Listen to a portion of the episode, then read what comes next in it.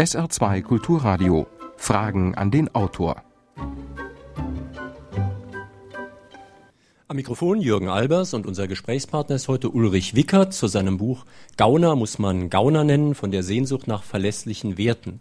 Guten Tag, meine Damen und Herren, am Radio und hier in Homburg, wo wir zu Gast sind im Schalander, das ist die Braustube der Karlsberg Brauerei. Wir sind hier auf Einladung der Stadt Homburg, von Karlsberg natürlich und vom Lions Club Homburg-Saar-Pfalz. Unser Thema sind Gauner. Da gibt es ja große und kleine Gauner. Es gibt Superreiche und Hartz-IV-Empfänger. Für manche sind vielleicht Polizei und Justiz zuständig, andere fallen durch das Gitter des Gesetzes, obwohl sie natürlich sich asozial und verantwortungslos verhalten.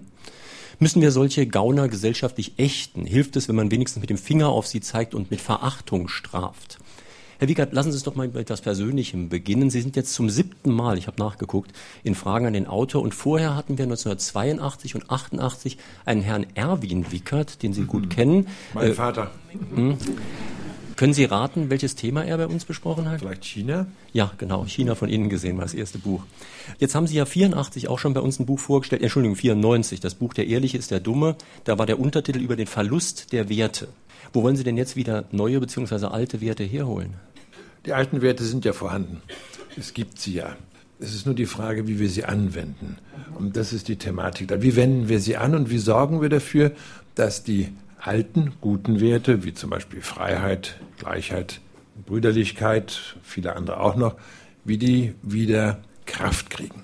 Aber Sie haben in Ihrem Buch ja einige Herleitungen gemacht, denn man muss Werte ja auch irgendwie begründen. Zum Beispiel haben Sie Menschenrechte genannt, dass zum Beispiel das Einhalten von ethischen Werten, die sich auf die Menschenrechten gründen, besonders wichtig ist. Natürlich leiten sich die ethischen Werte alle aus der Menschenwürde her. Und äh, das Interessante ist, dass in jedem Land Werte anders gesehen werden und insbesondere das ist das Wichtige dabei, anders angewandt werden. Es geht ums Anwenden. Es geht nicht nur, dass man theoretisch darüber spricht, über die Freiheit oder über die Gerechtigkeit, sondern wie funktioniert das innerhalb einer Gesellschaft? Und da setze ich dort an, wo die Werte entstehen und wo sie den entsprechenden jeweiligen nationalen Drall bekommen, nämlich bei der nationalen Identität. Wir befinden uns in Deutschland in einer neuen Situation.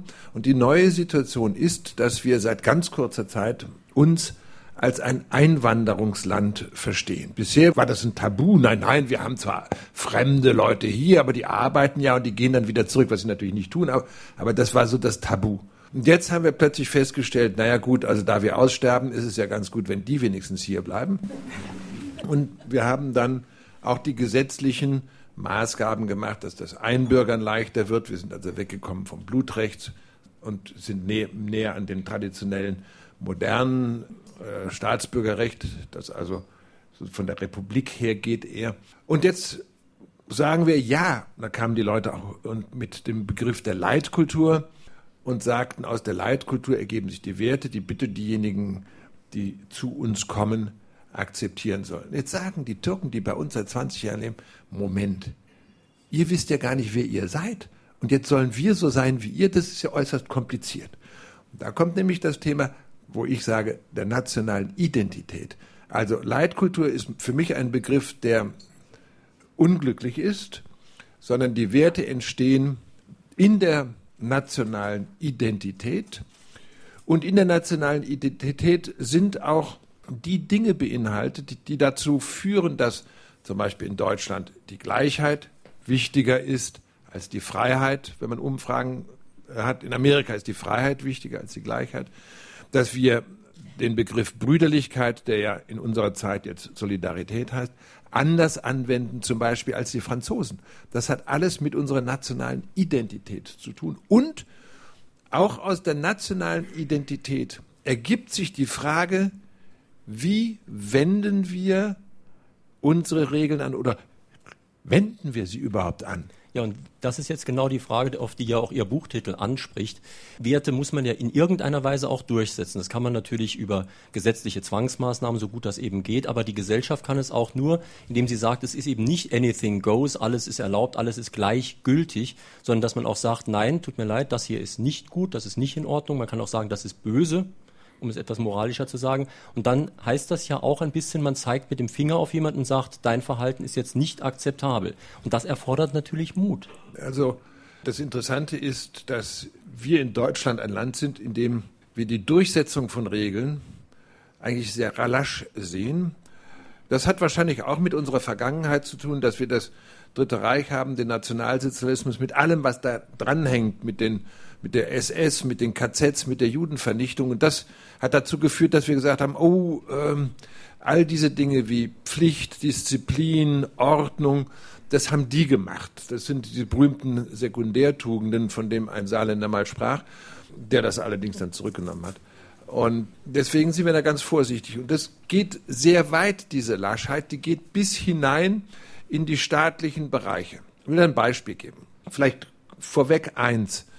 Es gibt den Bereich der Vorschriften und der Gesetze, wo ein Teil der Vorschriften sind auch Resultat, äh, dass sie herrühren aus der Menschenwürde. Nicht alle, wie zum Beispiel Steuergesetzgebung, hat mit Menschenwürde wenig zu tun. Aber es gibt darunter, unter dem gesetzlichen Bereich, also im gesellschaftlichen, aber wo es nicht durch Gesetze eingefordert wird, gibt es auch Regeln, die wir haben, wo wir sagen, wir möchten, dass man so und so miteinander umgeht. Höflichkeit ist da zum Beispiel ein Begriff. Aber ich will jetzt mal auf den staatlichen Bereich gehen. Dass im staatlichen Bereich nicht streng genug umgegangen wird. Jetzt wird, bitte sagen Sie jetzt nicht, dass ein Rechtsradikaler, der will jetzt unbedingt streng durchhalten. Ich nehme ein Beispiel. Wir haben die Schulpflicht. Und die Schulpflicht ist wichtig. Wir erleben ja immer wieder, und es wird auch häufig geklagt, wie schlecht die Schulen Kinder auf das Leben nach der Schule vorbereiten. Also derjenige, der mit einem Lehrling zu tun hat, der weiß das zum Beispiel, wie schwierig es ist, Lehrlinge zu finden, die in einen Handwerksbetrieb passen oder gerade noch in ein Geschäft, wo es Kundenverkehr gibt. Also die Schulpflicht ist sehr wichtig. In Berlin hat ein soziologisches Team die Schulen untersucht im Vergleich zu England, Frankreich und den Niederlanden. Während man dort darauf achtet, dass die Kinder schon mal pünktlich in die Schule kommen und dass sie in die Schule kommen und wenn sie es nicht tun, werden sie bestraft, ist das in Berlin zum Beispiel so gewesen, haben die Soziologen festgestellt, naja, also da kam zum Beispiel ein türkisches Mädchen sechs Wochen nicht in die Schule.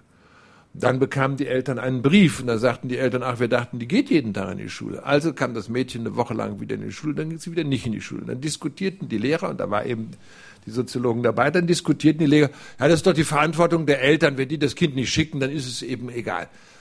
Das ist schon ein großer Fehler, dass die Lehrer da nicht durchgreifen. Aber das geht weiter. Dann hat das Schulamt in Berlin ein Rundschreiben an alle Schulen geschickt und gesagt, zwar gibt es Schulpflicht, zwar gibt es Strafen bis zu 1000 Mark, wenn Eltern gegen die Schulpflicht verstoßen.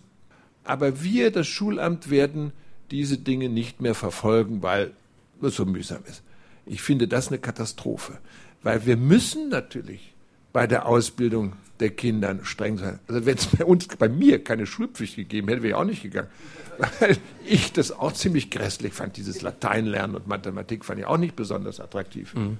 Also Sie haben ja vorhin von nationaler Identität gesprochen. Da ist ja schon interessant, dass die Deutschen, die früher mal als besonders diszipliniert galten, heute in vieler Hinsicht wie soll ich sagen, anarchistischer sind als viele andere Völker. Also ich hätte nie gedacht, dass man in Italien ein Rauchverbot in Gaststätten durchsetzen kann. Frankreich jetzt auch. Ja, nicht? ich war absolut sicher, die Italiener werden sich nie im Leben daran halten. Und wer macht Probleme? Die Deutschen. Ja, das hat, das hat auch damit zu tun, dass bei uns äh, Politiker nicht den Mut haben zu sagen, das wird jetzt einfach gemacht. Sondern die sagen, oh, das haben Sie ja doch gesehen, diese ganze Debatte. Das Abenteuerliche dabei ist, also da wird ich, da kann ich mir die Haare raufen, dass erstmal die Zigarettenlobby, die Tabaklobby, die hat den Gesetzesentwurf geschrieben, den die übernommen hat. Das ist für mich absurd. So, also dann hat man gestritten und plötzlich hat also die Bundesregierung einen Vorschlag gemacht, bis dann die Länder sagen, Moment, das ist ja gar nicht Bundessache, das ist doch Ländersache, ach so, das ist Ländersache. Und dann geigt man da so rum, ja, also man darf in Restaurants nicht mehr rauchen, aber in Kneipen, na gut, vielleicht nicht in Kneipen, aber dann darf man wenigstens im Nebenraum in der Kneipe. Also Konsequenz ist das nicht. Das Problem, wenn man über Gauner redet, ist ja, dass jeder von uns gerne über verschiedene Gauner redet. Und entsprechend erfordert das auch mehr oder, mehr oder weniger Mut. Also wenn jetzt hier eine Versammlung der Linkspartei wäre, dann wäre es sehr mutig darauf hinzuweisen, dass es im Sozialbereich auch Missbrauch von Leistungen gibt. Das wäre hier wahrscheinlich nicht sehr mutig. Im anderen Bereich, wenn ich jetzt eine Versammlung von Wirtschaftsliberalen hätte, wäre es wohl sehr mutig, auf bestimmte Heuschrecken hinzuweisen. Das heißt, es sucht sich so jeder seine Gauner raus, auf die er schimpft und keiner schimpft auf alle Gauner. Ja, das Problem, das wir immer wieder erkennen, ist, äh, dass man zwar manche Leute Gauner nennt, also ich nenne ein paar bei Namen hier in diesem Buch, Herrn Esser von Mannesmann nenne ich einen Gauner, diesen Schiedsrichter Heutzer nenne ich einander einen Gauner, aber wir müssen mal Folgendes uns überlegen. Wir müssen, wenn wir wollen, dass die Regeln eingehalten werden, dann müssen wir in unserem jeweiligen Umfeld die Fehler benennen. Also Gauner muss man Gauner nennen. Das heißt eigentlich für mich, wir müssen Klartext sprechen wir müssen es aussprechen, wir müssen auch da aussprechen, wo es stört. Wenn also Kurt Beck einem Arbeitslosen sagt, rasier dich, wasch dich, da kriegst du auch einen Job, ist das in Ordnung. Aber ich möchte, dass er auch einem Unternehmer, der einen Beamten besticht, auch öffentlich einen Gauner nennt, weil das ist wichtig, dass nicht diejenigen, die sagen mal die sozial Schwachen so genannt werden. Nein, es müssen die anderen auch so benannt werden. Das ist wichtig. Jeder muss in seinem Kreis das machen. Das ist, wie Sie sagen, Herr Albers, natürlich lästig. Es gibt den Begriff der Feigheit vor dem Freund. Ja, aber zum Beispiel, der Feigheit vor dem Freund ist, der Freund erzählt, du, ich war jetzt wieder in der Schweiz, da habe ich wieder Geld auf mein Konto da gepackt. das habe ich an der Steuer vorbei. Das Verhalten dieser Person, die das Konto in der Schweiz hat, schadet unserer Gemeinschaft. Und er wird natürlich sagen, ja, das ist Notwehr. Aber da muss man eigentlich sagen, du, weißt du, eigentlich bist du ein Gauner. Das ist nicht nett. Anderes Beispiel, das kennen ja viele äh, Unternehmer, die gewissen Umsatz haben, einen guten Gewinn machen. Da kommt eines Tages der Bankbeamte. Ist auch komisch, dass man Bankbeamte Beamte nennt, obwohl die gar keine Beamten sind, aber man gibt ihnen die Würde, die sind so wichtig. Also der Bankbeamte sagt zu dem Unternehmer, Hören Sie mal, Sie haben ja jetzt wieder viel Steuern gezahlt. Es ist ja furchtbar, Sie tun mir so leid. Aber wir haben dann Nothilfeprogramm in Luxemburg aufgelegt wir können das auch für Sie dahin bringen, das fällt dann nicht so auf und so weiter und so weiter. Wir wissen ja, dass das passiert ist. Da hat dummerweise dann irgendjemand eine CD äh, mit all den Namen von Banken und Kontoinhabern mitgebracht und dem Staatsanwalt gegeben. So, eigentlich muss man dem Bankbeamten sagen, von Ihnen möchte ich nicht mehr beraten werden. Man muss zum Bankvorstand gehen und sagen, also entweder Sie stellen das ein oder ich wechsle die Bank. Tut man natürlich nicht weil man ja sagt, oh Gott, was geht mich das an? Also entweder sagt man, ja, der Rat war ja ganz gut, oder aber sagt, naja, der geht ja ein bisschen weit, also ich habe Angst vorm Finanzamt. Ich will das mal reduzieren, wirklich auf das, das Niveau ich und mein Nachbar. Also als ich jung war und wir studierten und wenn wir was feiern wollten, dann haben wir, na, entweder haben wir Bier gekauft, nein, wir haben abends Wein trinken wollen, haben wir zehn Flaschen Amselfelder gekauft. Und ich sehe, hier sind ein paar Weinkenner, die den auch getrunken haben. So, dann haben wir den Wein ausgetrunken, hatten am nächsten Tag einen Schädel, hatten uns aber köstlich amüsiert und dann gehe ich mit den zehn leeren Flaschen und schmeiß die in den Mülleimer. Das war in einer Zeit, wo kein Mensch was von über Ökologie gesprochen hat und von Mülltrennung.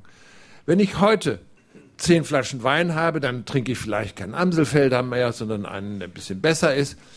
Und wir amüsieren uns köstlich, haben am nächsten Morgen keinen Schädel, aber ich habe zehn leere Flaschen. Also ich nehme die zehn leeren Flaschen, gehe runter zum Mülleimer und ich will die gerade reinwerfen. Da kommt der Sohn meines Nachbars und sagt, Herr Wickert, die Flaschen, die müssen Sie in den Flaschencontainer werfen. Der ist aber 10 Meter, der ist 500 Meter entfernt und wissen Sie, das ist ja sehr mühsam, zehn Flaschen Wein auszutrinken. Jetzt soll ich auch noch da hinten hingehen. Und dann sagt er, ja, das ist aber gut wegen der Umwelt. Der sagt nicht, weil er ihm das auch gar nicht bewusst ist, dass es ein ethisches Verhalten ist, das herrührt von der Verantwortung, die wir haben für den Zustand der Erde. Und da entsprechend zu handeln, ist ethisch handeln. Er fordert mich also auf, ethisch zu handeln. Für den ist es einfach was normal Gelerntes. So, was passiert das nächste Mal, wenn ich wieder meine Kumpels bei mir hatte, wir wieder zehn Flaschen getrunken haben und ich am nächsten Morgen mit denen die Treppe runtergehe und dann sage ich, oh, steht der Typ wieder hinter der Tür und passt auf oder nicht. Wenn er mich erwischt, kriege ich eine rote Birne und schäme mich. Und genau das soll das Benennen des Gauners bewirken. Er soll sich schämen, wenn er es nochmal macht und erwischt wird dabei. Und das geht bei so ganz kleinen Dingen los. Und ich glaube, da braucht man keinen Mut, dem anderen zu sagen, geh mit den Flaschen zum Flaschencontainer. Das braucht man, glaube ich, nicht. Und das ist auch nichts, da geht es auch nicht um das Einhalten von Gesetzen, sondern da geht es um das Einhalten von Konventionen, wo wir sagen, das ist notwendig, damit das Leben auch von unseren Kindern und Enkeln besser ist. Und so muss es funktionieren, dass man einfach untereinander sich auch daran erinnert, pass auf, halte ich doch ein bisschen an die Regel. Und wenn ich darf, ich noch etwas dazu sagen. Es fängt eigentlich früher an. Ich habe ja gesagt, die Regeln entstehen aus der Menschenwürde. Es gibt die sogenannten bürgerlichen Tugenden wie die Höflichkeit und die Ordnung und weiß der Teufel was. Und die sind bei uns auch im Verruf, auch besonders in Deutschland. Und ich behaupte, dass in Deutschland die Höflichkeit sehr mangelhaft ist. Die Franzosen sind höflicher, die Amerikaner sind höflicher, obwohl wir immer sagen, das sind ja solche Banausen. Sie sind sehr viel höflicher, als wir es sind. Als ich in Amerika als Korrespondent gearbeitet habe, ich komme in den Laden und jemand sagt gleich, Hi, how are you today? Ich bin ganz erschrocken. Ich sage, habe ich die Frau schon mal gesehen oder so? Nein, das war nur eine nette Geste. Und was bedeutet Höflichkeit? Höflichkeit bedeutet, ich respektiere den anderen. Das ist, mehr ist es gar nicht. Und wo kommen die bürgerlichen Tugenden her? Die haben ja eine Herkunft und haben auch einen Sinn. Sie kommen aus dem 18. Jahrhundert, als das Bürgertum anfing, sich wirtschaftlich zu entwickeln, wo ein Handwerker gesagt hat, es gibt gewisse Regeln, damit mein Betrieb überhaupt funktioniert. Also erstmal, es muss fleißig gearbeitet werden. Das erwarte ich von meinen Gesellen und von meinen Lehrlingen. Ich bin selber auch. Es muss Ordnung herrschen bei mir im Betrieb. Und wir müssen höflich mit unseren Kunden umgehen, sonst kommen die nicht mehr zu uns. Und in der Höflichkeit steckt der Respekt vor dem anderen und es gibt einen französischen Philosophen, äh, Comte Sponville, der hat gesagt, die Höflichkeit ist zwar etwas, was Leute sagen, naja gut, damit kann man auch ein KZ leiten. Das hat ja Lafontaine auch gesagt. Er hat es aber zurückgenommen, denn ich hätte Lafontaine sehen wollen mit seinem Referenten, der nicht pünktlich kommt und sagt, diese Sekundärtugenden sind doch unwichtig und Fleiß bin ich auch nicht. Ich hätte ihn sofort rausgeschmissen. Aber sagt Comte Sponville, das ist, das wollen wir beiseite tun, denn der Respekt vor dem anderen, der aus der Höflichkeit kommt, ist doch eigentlich die erste Wahrnehmung der Menschenwürde. Wenn aber die Leute den anderen nicht respektieren, wie wollen sie dann mit den großen Werten umgehen? Meine Damen und Herren, Sie hören SR2 Kulturradio, Fragen an den Autor. Wir sind zu Gast im Schalander, das ist die Braustube der Karlsberg Brauerei in Homburg. Und wenn Sie Fragen stellen wollen, können Sie das hier im Saal tun. Hier ist schon der erste Fragesteller.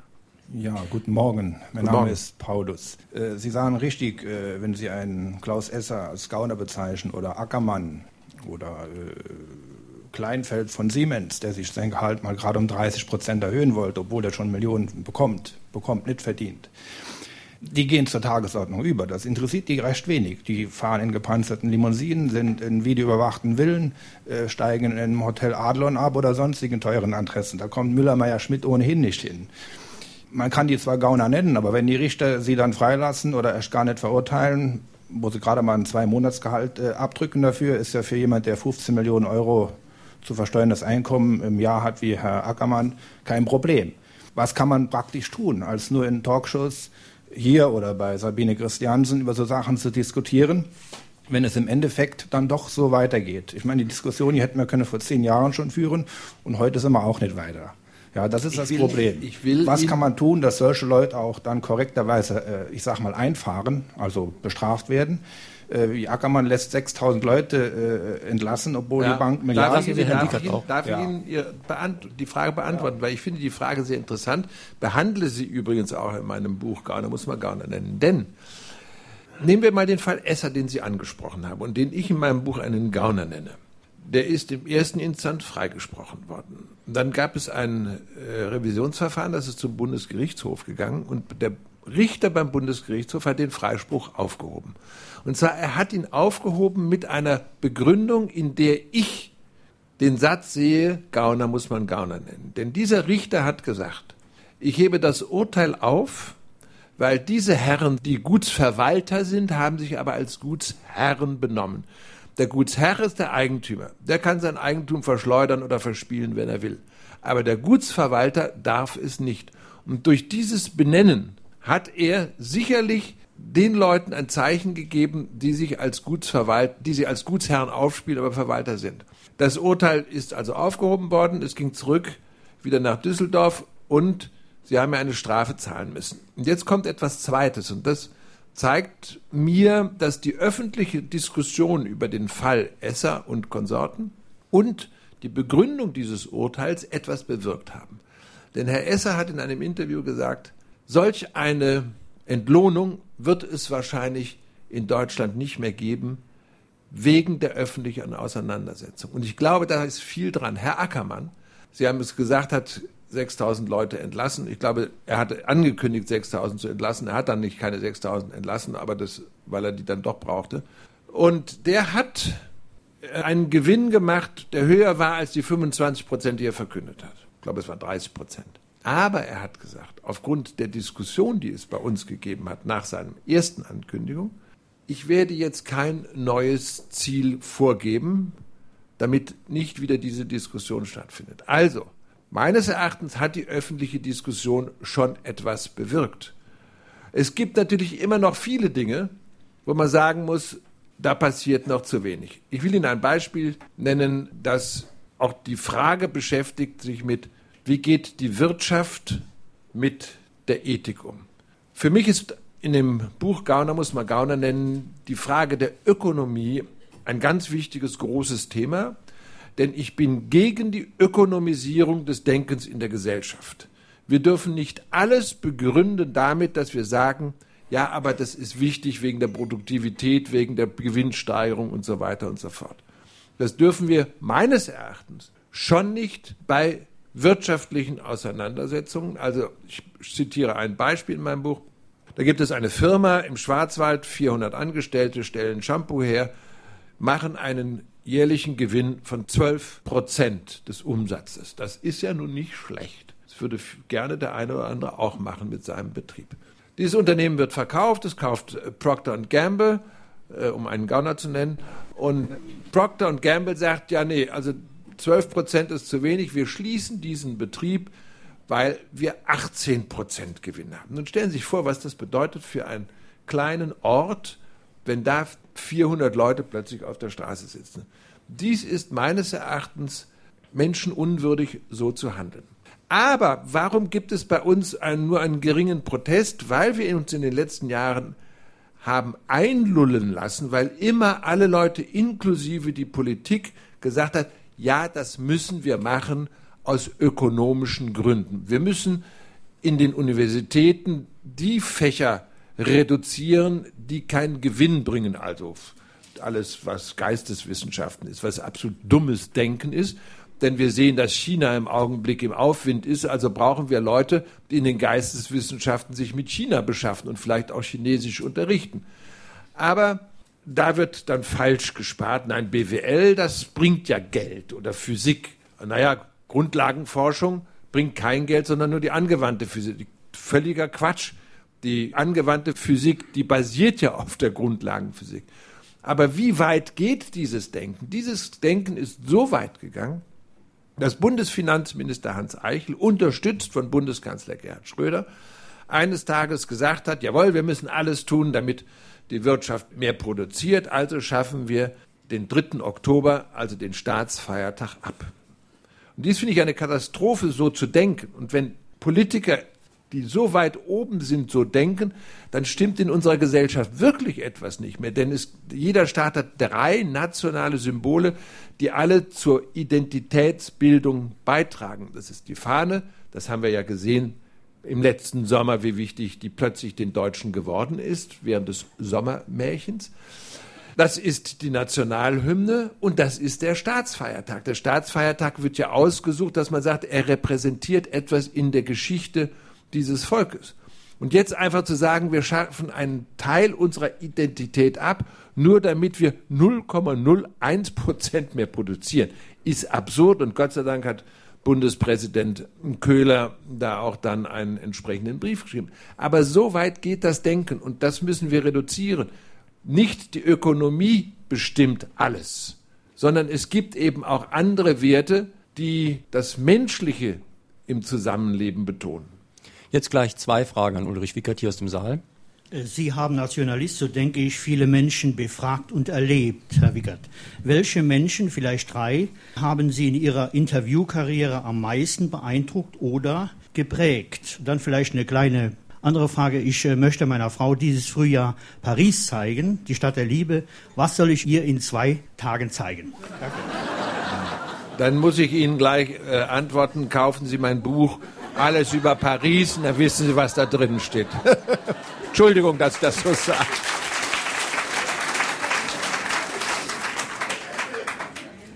Mein Name ist Frank Heidrich. Einen guten Morgen und an Sie, Herr Wickert, zunächst einen herzlichen Dank, dass Sie unser Augenmerk wieder auf ein ganz wichtiges Problem in unserer Gesellschaft richten, nämlich die Identität.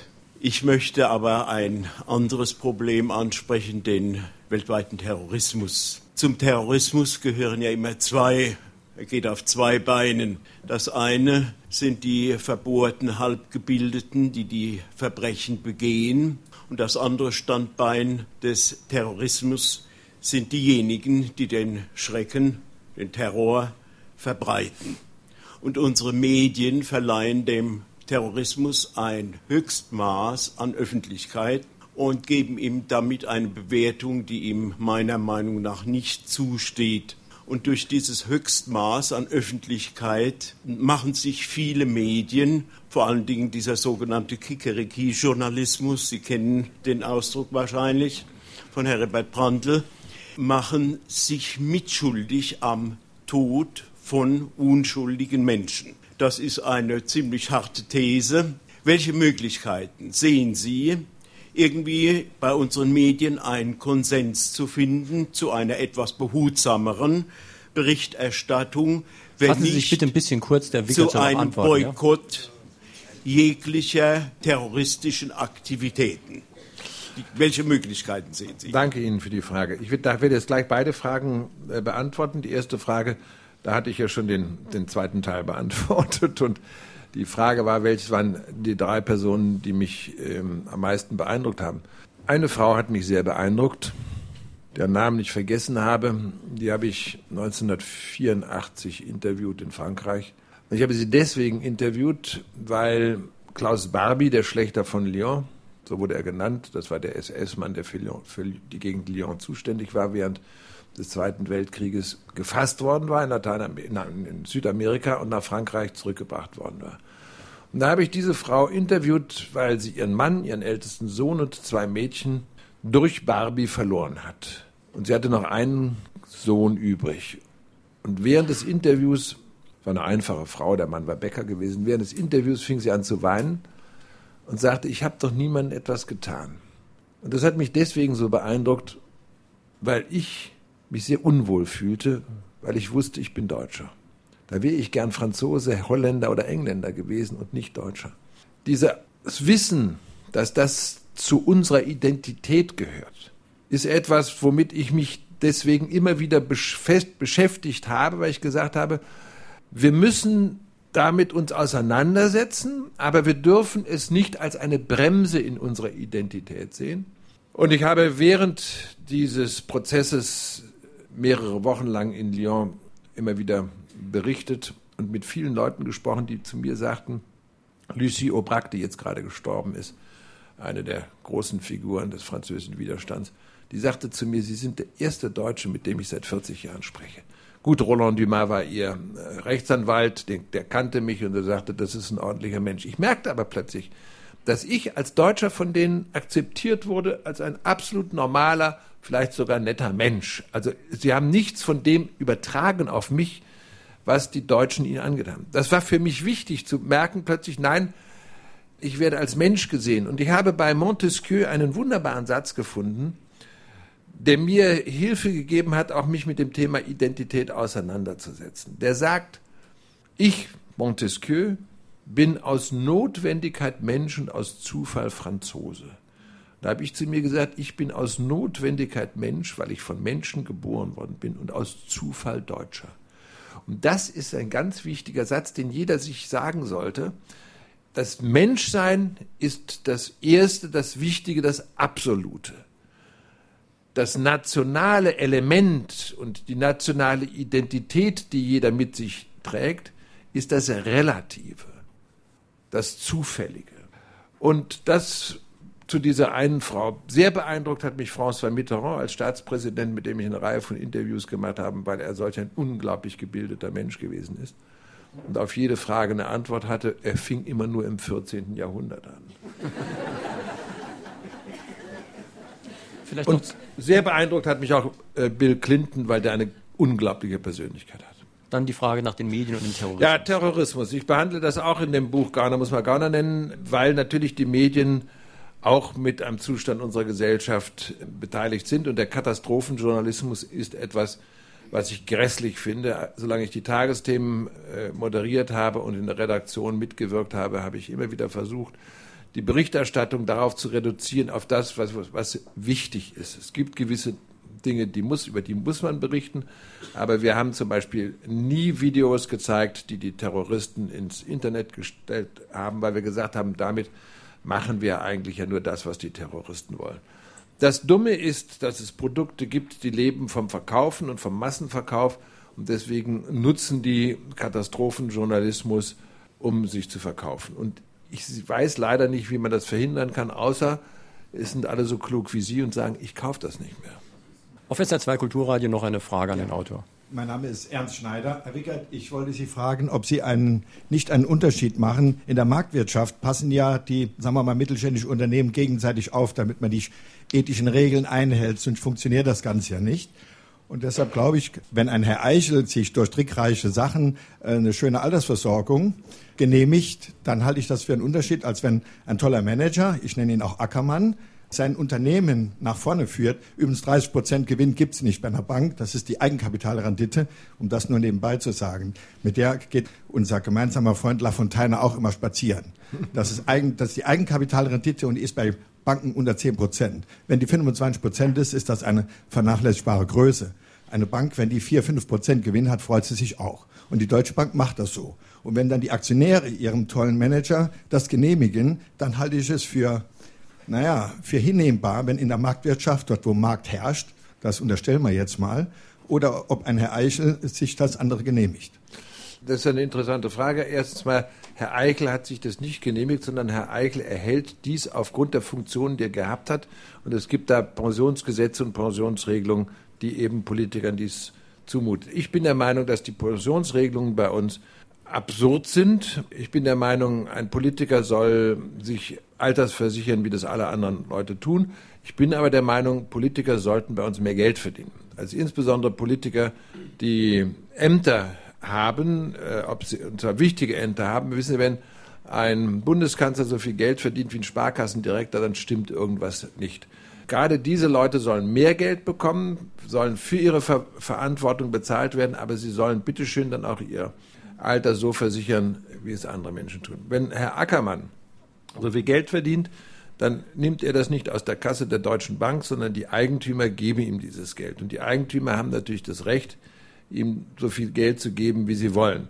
Da habe ich überhaupt nichts, deswegen bestreite ich es auch nicht, wenn jemand viel Geld bekommt. Und ich finde es in Deutschland schrecklich, wenn zum Beispiel Boris Becker in Wimbledon gewinnt, wie es gewesen ist, und er dafür, ich weiß nicht was, 900.000 Mark, Dollar, Pfund bekommt, also wahnsinnig viel Geld, und dann in Deutschland gleich heißt, er hat gewonnen und dafür bekommt er so und so viel Geld.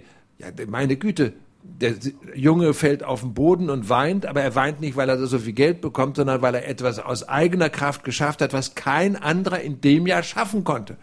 Das ist es, was, was und da soll er dann auch so viel Geld verdienen, wie er will. Das ist gar keine Frage. Es gibt Leute wie Herrn Wiedeking von Porsche, wo ich sage, da sind die Eigentümer glücklich, dass der den Wert dieses Werkes, ich weiß nicht, was verdreifacht hat in den letzten Jahren, dass die ihm dann sagen, Junge, wir zahlen dir viel Geld, ist in Ordnung. Herr Mittelhoff, der ja der Chef von Bertelsmann gewesen ist, hat diesem Unternehmen durch ein Geschäft, das er gemacht hat mit AOL, ich glaube, einen Gewinn von sieben Milliarden beschert. Und dann hat der Besitzer, also Herr Mohn, ihm eine zweistellige Summe, ich weiß nicht, wie hoch sie war, aber eine zweistellige Millionensumme gegeben hat, gesagt, das ist mein Dank dafür. Das sagen wir, wow, erstens jetzt sagen, hätten wir auch gerne. Kommt dann der Neidfaktor, wieso kriegt der das und nicht ich? Aber okay. Aber natürlich hat er das verdient, weil er ja für den, für den er arbeitet, etwas Unglaubliches geschaffen hat. Ist völlig richtig. Und da müssen wir aufpassen, dass, dass die Maßstäbe das richtig sind. Bei Esser ist es eben anders gewesen. Bei Esser ist es nicht so gewesen, dass die Besitzer gesagt haben, der hat was ganz Fantastisches gemacht und dafür kriegt er jetzt 30 Millionen, sondern der Aufsichtsrat hat so, die haben alle so ein bisschen gefummelt. Ich meine, da gibt es ja den Herrn Funke, ist da glaube ich, der dann, der dann gar nicht mehr im Vorstand war, sondern im Aufsichtsrat, der aber gesagt hat, ich war ja aber auch mal im Vorstand, deswegen will ich auch noch ein bisschen was abkommen. Dann haben sie gesagt, naja, dann kriegst du auch noch eine Million. Also da hat man gemerkt, da haben sie eben Gutsverwalter wie Gutsherren aufgespielt. Das heißt also nicht die Eigentümer haben es gegeben, sondern die Verwalter. Ihre Frage noch bitte. Herr Wickert, Sie sprechen viel von der Identität der Deutschen. Sie sprechen in der Hauptsache die Identität in Deutschland an.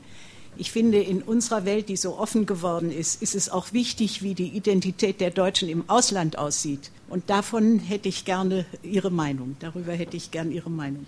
Das ist ja das Merkwürdige, dass das Ausland uns erst dazu bringt, uns mit unserer Identität zu befassen. Wenn wir hier sind, dann merken wir gar keine, dass wir Deutsch, eine deutsche Identität haben, sondern Sie merken vielleicht, wenn Sie hier aufgewachsen sind, dass Sie Saarländer sind und ein Bayer kommt, ist das schon was ganz anderes.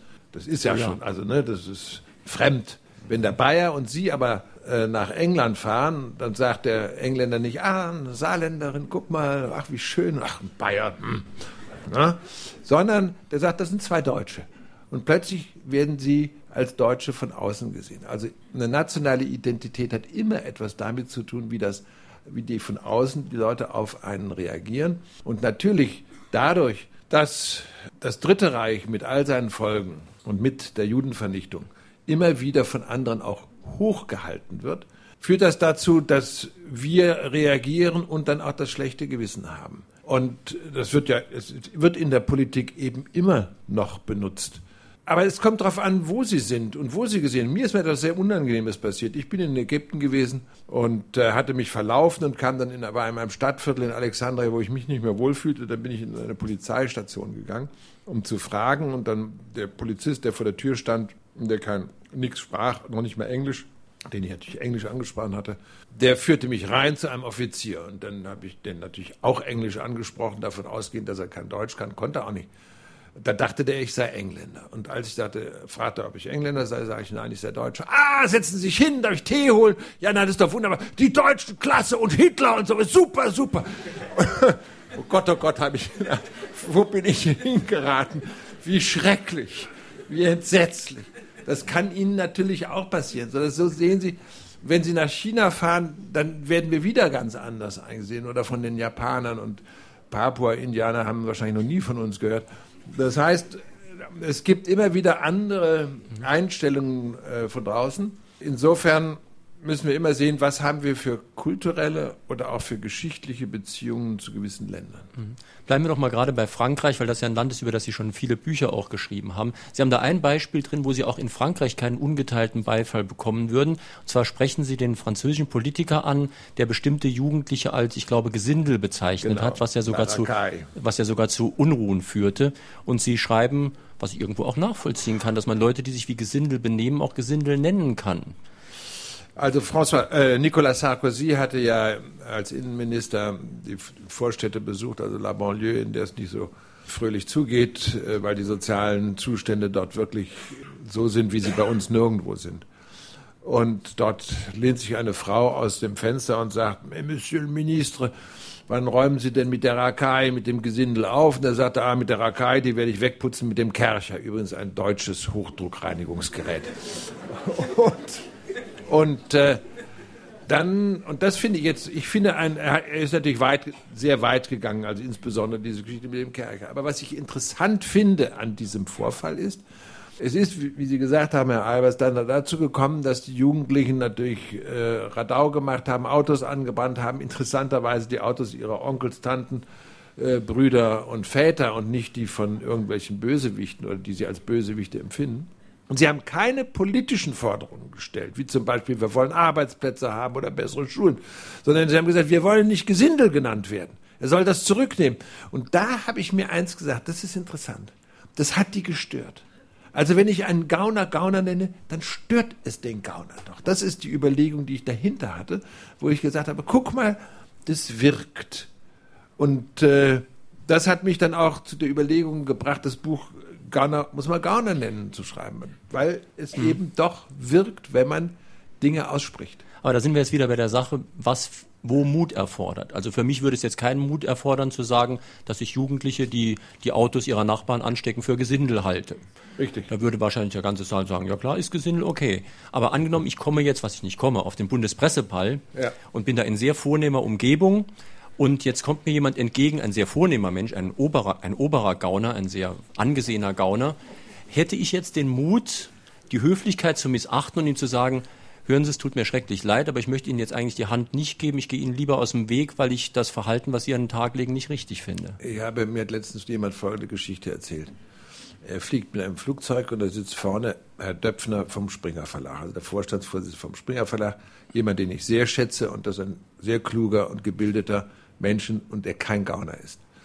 Aber zudem, da geht eine junge Frau an dem vorbei und sagt, Herr Döpfner, Sie sind verantwortlich für die Bildzeitung, die erscheint in Ihrem Verlag. Ich verachte sie. Habe ich gedacht, holla. Das wird ihn sicher auch gestört haben. Also es gibt manchmal doch Situationen, wo Leute sowas sagen. Aber es ist eine ganz lustige Situation. Es geht immer nicht nur, dass man die da oben nennt. Die Gauner sind überall. Wenn Sie mich fragen, wer ist der größte Umweltverschmutzer, da weiß ich nicht, wer das hier ist in, im Saarland. Aber größten, der größte Umweltverschmutzer ist wahrscheinlich das Auto. Also das sind lauter kleine Gauner. Eine andere Geschichte. Der Verleger des Piper Verlages, der hat das Manuskript gelesen. Freitags hat er es fertig gelesen. Und es war der Tag vor Heilige Drei Könige. Und seine Frau ist äh, eine Wissenschaftlerin, die in Berlin lebt. Der Piper Verlag ist in München. Die Frau kommt äh, am Nachmittag nach Berlin, nach München gefahren, denkt nicht daran, dass die in München ja irrsinnige Gauner sind, nämlich sie haben sehr viel mehr Feiertage als der Rest der Welt. Und äh, sie kauft halt nicht ein, weil sie gesagt hat, wir kaufen am Samstag ein. Der Mann kommt um sechs nach Hause und sagt, hast du eine Kaffee? Er zu, nee, wieso ist morgen? Morgen Morgen ist doch Feiertag. Ach du lieber Gott, die beiden hat, hetzen also los in den Supermarkt, gehen einkaufen, dann stehen sie in der Schlange viele Leute vor ihnen und dann kommt eine Frau mit einem roten Hütchen und schlängelt sich so vorbei und will sich da vorne reindrängen. Jetzt sagt er sich, Gauner muss man Gauner nennen. Hast du die Frau mit dem roten Hütchen gesehen? sagt er zu seiner Frau. So laut ist die Frau, das mit dem roten Hütchen hört. Die ist zurückgegangen, hat sich hinten angestellt. Das sind diese ganz kleinen Dinge, die ja wirken. Und das ist ja viel wichtiger als nun gerade irgendjemand, der ganz oben ist und ein Gauner ist, dem auch das zu sagen. Natürlich soll man es ihm sagen das Wichtige ist auch, dass man den anderen so anspricht, dass er sich nicht aggressiv angesprochen fühlt. Eine Frau treffe ich und sage, hier, wie die Leute immer über die Straße gehen, diese Frauen mit den Kindern bei Rot gehen über die Straße. Ich sage, naja, muss man das denen vielleicht sagen. Ich sag das denen dauernd, aber die reagieren nicht, die sagen immer alte Zicke. Ich sage, erst die Frage, können Sie mir mal sagen, wie Sie? Reden Sie mit mir so wie mit den Frauen? Dann wundert mich das eigentlich nicht. Ich habe ja letztens den Vorschlag gemacht, dass ich gesagt habe, ich bin für die Einführung der Ganztagsschule, ich bin für die Einführung des Ganztagskindergartens. Es gibt ja einige Länder, die inzwischen auch sagen, wir müssen zumindest das letzte Kindergartenjahr zum Pflicht machen, weil so viele Kinder in die Volksschulen kommen, die nicht Deutsch können. Im Kindergarten lernen sie es. So, dann bekam ich natürlich gerade aus bürgerlichen Kreisen große Beschimpfungen, was für ein Idiot ich sei. Also, Sie haben nur, wörtlich, Scheiße im Hirn. Ich erziehe meine Kinder viel besser als der Staat. Das können Sie überhaupt nicht verstehen.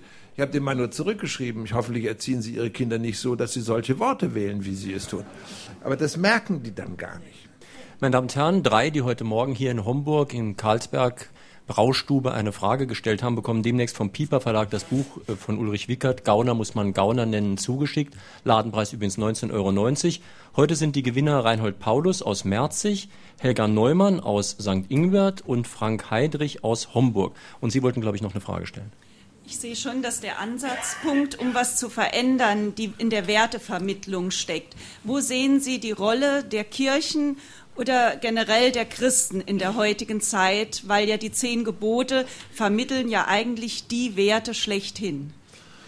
Das Interessante ist, dass ich mich mit dem Thema der Werte beschäftige, seitdem ich vor wahrscheinlich über 25 Jahren ein Buch eines französischen Soziologen und Pädagogen gelesen habe, Emil Dürkheim, der hat ein Buch geschrieben, das heißt Erziehung, Moral und Gesellschaft. Das war seine Antrittsvorlesung im Jahre 1900 an der Sorbonne. Und er hat dieses Thema Erziehung, Moral und Gesellschaft gewählt, weil in Frankreich nach der Revolution ganze 19. Jahrhundert ja nicht ein Jahrhundert der Republik und der Freiheit gewesen ist, sondern weiß der Teufel, was die alles hatten. Das Troisième Empire und weiß der Teufel was. Und dann haben sich die Republikaner die Frage gestellt, woran liegt es? Ach, haben die gesagt, es liegt an der Erziehung. Wir müssen die staatliche Erziehung einführen, was Jules Ferry dann in den, glaube ich, 80er Jahren gemacht hat. Und dann hat man die staatliche Erziehung eingeführt mit der Ganztagsschule, die wir übrigens im 19. Jahrhundert in Deutschland auch hatten. Man hat dann aber die Halbtagsschule eingeführt, damit die Kinder am Nachmittag auf dem Feld helfen konnten. Es war also nicht so, dass die Wohltat, dass die spielen können, sondern die sollten arbeiten gehen. So, die Franzosen haben also die Ganztagsschule eingeführt und plötzlich stellten sie sich die Frage, die Sie gerade gestellt haben, ja, wer vermittelt denn dann die Werte? Bisher hat die Kirche die Werte vermittelt und die Kirche hat auch die Schulen in den Hand gehabt. Jetzt plötzlich kommt der Staat und sagt, wir haben den Erziehungsauftrag oder wir nehmen den Erziehungsauftrag an uns. Und in Frankreich war die Diskussion gleich ganz anders als bei uns, nämlich der Staat kann besser erziehen oder die staatlichen Institutionen. Es ist ja nicht der Staat, der erzieht, es sind die Lehrer, die erziehen. Aber die Lehrer können besser erziehen, als es im Schnitt die Mehrheit der Bürger kann. Denn das Volk besteht ja nicht aus 80 Prozent Bürgern und dem Rest von Arbeitern, sondern es ist genau umgekehrt. Dann ist aber die Frage, wie die Rahmenbedingungen an diesen Schulen sind. Sie haben ja da einige Beispiele drin. Ich glaube, so eine Gesamtschule in Niedersachsen erwähnen Sie, die so eine Art Vertrag geschlossen haben mit den Eltern, dass bestimmte Rahmenbedingungen eingehalten werden ja. müssen. Und diese schönen Zustände hat ja nicht jeder Lehrer. Wir müssen Folgendes sagen. Nochmal kurz zu der Frage, aber dann mhm. zu Ihrer. Die Kirchen haben eine große Rolle, aber sie nehmen sie nicht wahr. Das ist meine Erfahrung eigentlich in den letzten Jahren gewesen. Zu Ihrer Frage. Natürlich müssen wir auch über den Zustand der Schulen und der Kindergärten denken. In Bayern muss ein äh, Kindergärtnerin fünf Jahre pädagogische Ausbildung haben, bevor sie äh, Kinder, eine Gruppe selbstständig übernehmen will. Es ist wichtig, dass wir Lehrern mehr Macht geben, damit sie strafen können und damit sie sich durchsetzen können. Und das fehlt gab einen Zeitpunkt, wo wir gesagt haben, nein, nein, die Lehrer, das sind so autoritäre Knechte, die müssen wir natürlich sofort in den Griff kriegen. Und es gibt tatsächlich Eltern, wenn das Kind eine 5 kriegt, dann kommt der Vater mit dem Rechtsanwalt. Das gibt's, das ist absurd, das müssen wir abschaffen. Ich habe gestern noch mich unterhalten mit einer Hauptschullehrerin. Und danke. Ich habe mich gestern mit einer Hauptschullehrerin unterhalten über die Thematik, über die wir heute hier reden. Und die hat mir gesagt, wie schrecklich es ist. Sie ist absolut dafür, für die Ganztagsschule, damit man die Kinder länger in diesem sozialen Rahmen der Schule hat und sie länger sozial erziehen kann. Nun ist sie grundsätzlich der Meinung, die Aufteilung in Hauptrealschule und Gymnasium ist Quatsch, sondern man muss eine Gesamtschule haben. Aber die sagte zu mir, was machen wir bei uns in der Schule? Wir sehen, wie schrecklich die Kinder erzogen werden von den Eltern oder gar nicht erzogen werden. Was es auch ja im bürgerlichen Bereichen auch gibt, der Verzicht auf Erziehung, weil die Eltern zu faul sind, sich auseinanderzusetzen mit den Kindern. Das ist ja was mühseliges. So, dann hat die gesagt, was wir gemacht haben, wir wollen die Kinder wenigstens auf Pünktlichkeit erziehen. Wer morgens nicht pünktlich kommt, muss gleich am selben Tag hinten eine Stunde dran setzen. So, sagt sie, das bedeutet, dass einer von uns länger bleiben muss. Aber das machen wir. Wir machen es, wir setzen uns ein, arbeiten eine Stunde länger, aber damit die zur Pünktlichkeit erzogen werden. Ich sage, und wie funktioniert es? Oh, sagt sie, bevor ich die, die, Schule aufschließe, sind schon alle da. Es funktioniert. Ja, aber es, die, die Lehrer müssen das Recht haben, dies durchzusetzen. Das ist ja ganz wichtig. Nun gibt es ja eben verschiedene Erzieher. Ich war sehr interessiert, dass in Ihrem Buch gleich am Anfang auch von ganz anderen Erziehern die Rede ist, die nicht Erzieher heißen. Sie nennen da zum Beispiel das Fernsehen. Ja. Das heißt, wir gehen oft von den offiziellen Vermittlern aus, den Lehrern oder von mir aus auch den Priestern. Die werden aber irgendwo ein bisschen überfordert, wenn auf der Gegenseite die großen Medien sind, die oft viel mehr Einfluss auf die Kinder haben als ein armer Lehrer. Und die unterrichten ein ganz anderes Fach. Die unterrichten das Fach Unterhaltung, die unterrichten das Fach Konsum. Und das und, viele und, Stunden am oder, Tag. Oder, oder Man wird sofort, indem man sich auf eine Bühne stellt und ein bisschen krächzt, zum Superstar. Also, aber Sie haben etwas ganz Wichtiges angesprochen. Äh, es ist ja nicht so, dass die Kinder das Fernsehen erfunden haben, sondern es ist so, dass die Eltern die Kinder vors Fernsehen setzen. Ich habe vor ein paar Tagen was, wirklich etwas gesehen, was ich schrecklich finde. Also was ich wirklich schrecklich finde. Ich sitze in einem ganz normalen italienischen Lokal da in äh, Hamburg und am Nebentisch setzen sich ein paar Leute, einen Herrn davon kenne ich, ein berühmter Professor Herzchirurg. Also ist, Sie sehen auch den Leuten an, das sind äh, sehr wohl situierte Leute und die haben einen kleinen Jungen dabei. Ich nehme mal an, der wird so fünf gewesen sein. Die setzen sich alles um den Tisch, es war abends. Sie nehmen also den Jungen mit, die Leute, waren so sechs Erwachsene und dieser kleine Junge.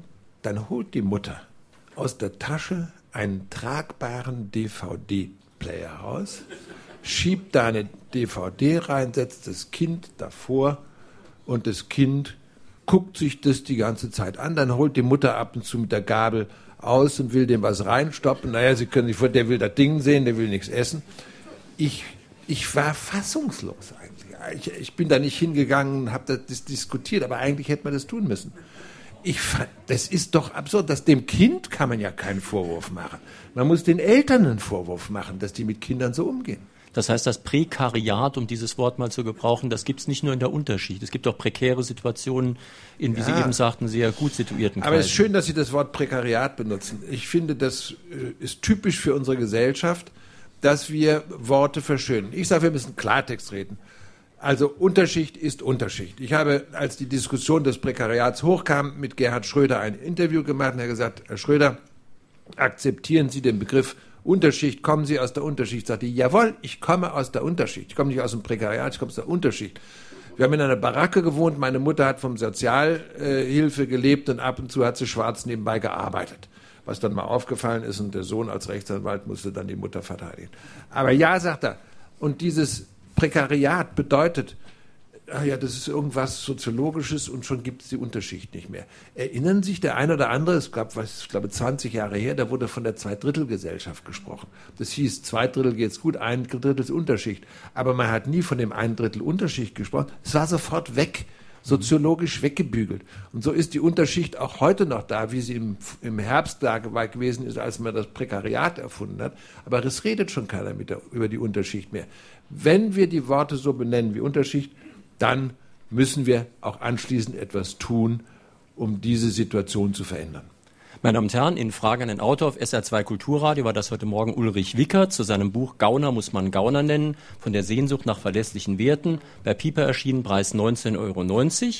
Am nächsten Sonntag sind wir mit Fragen an den Autor auf der Leipziger Buchmesse. Wenn Sie da eine Frage stellen wollen, müssen Sie das in den nächsten drei Tagen per Mail machen. Ich nehme die Mail dann mit nach Leipzig. Wir haben dort zu Gast Friedrich Schorlemmer zu seinem Buch Lass es gut sein, Ermutigung zu einem gelingenden Leben. Das klingt jetzt nur theologisch, das Buch ist allerdings auch sehr politisch. Da geht es auch um sehr harte Fragen. Schorlemmer war ja schon in der DDR Dissident und wird auch darüber reden. Schönen Tag, schönes Weiterhören wünscht Ihnen Jürgen Albers.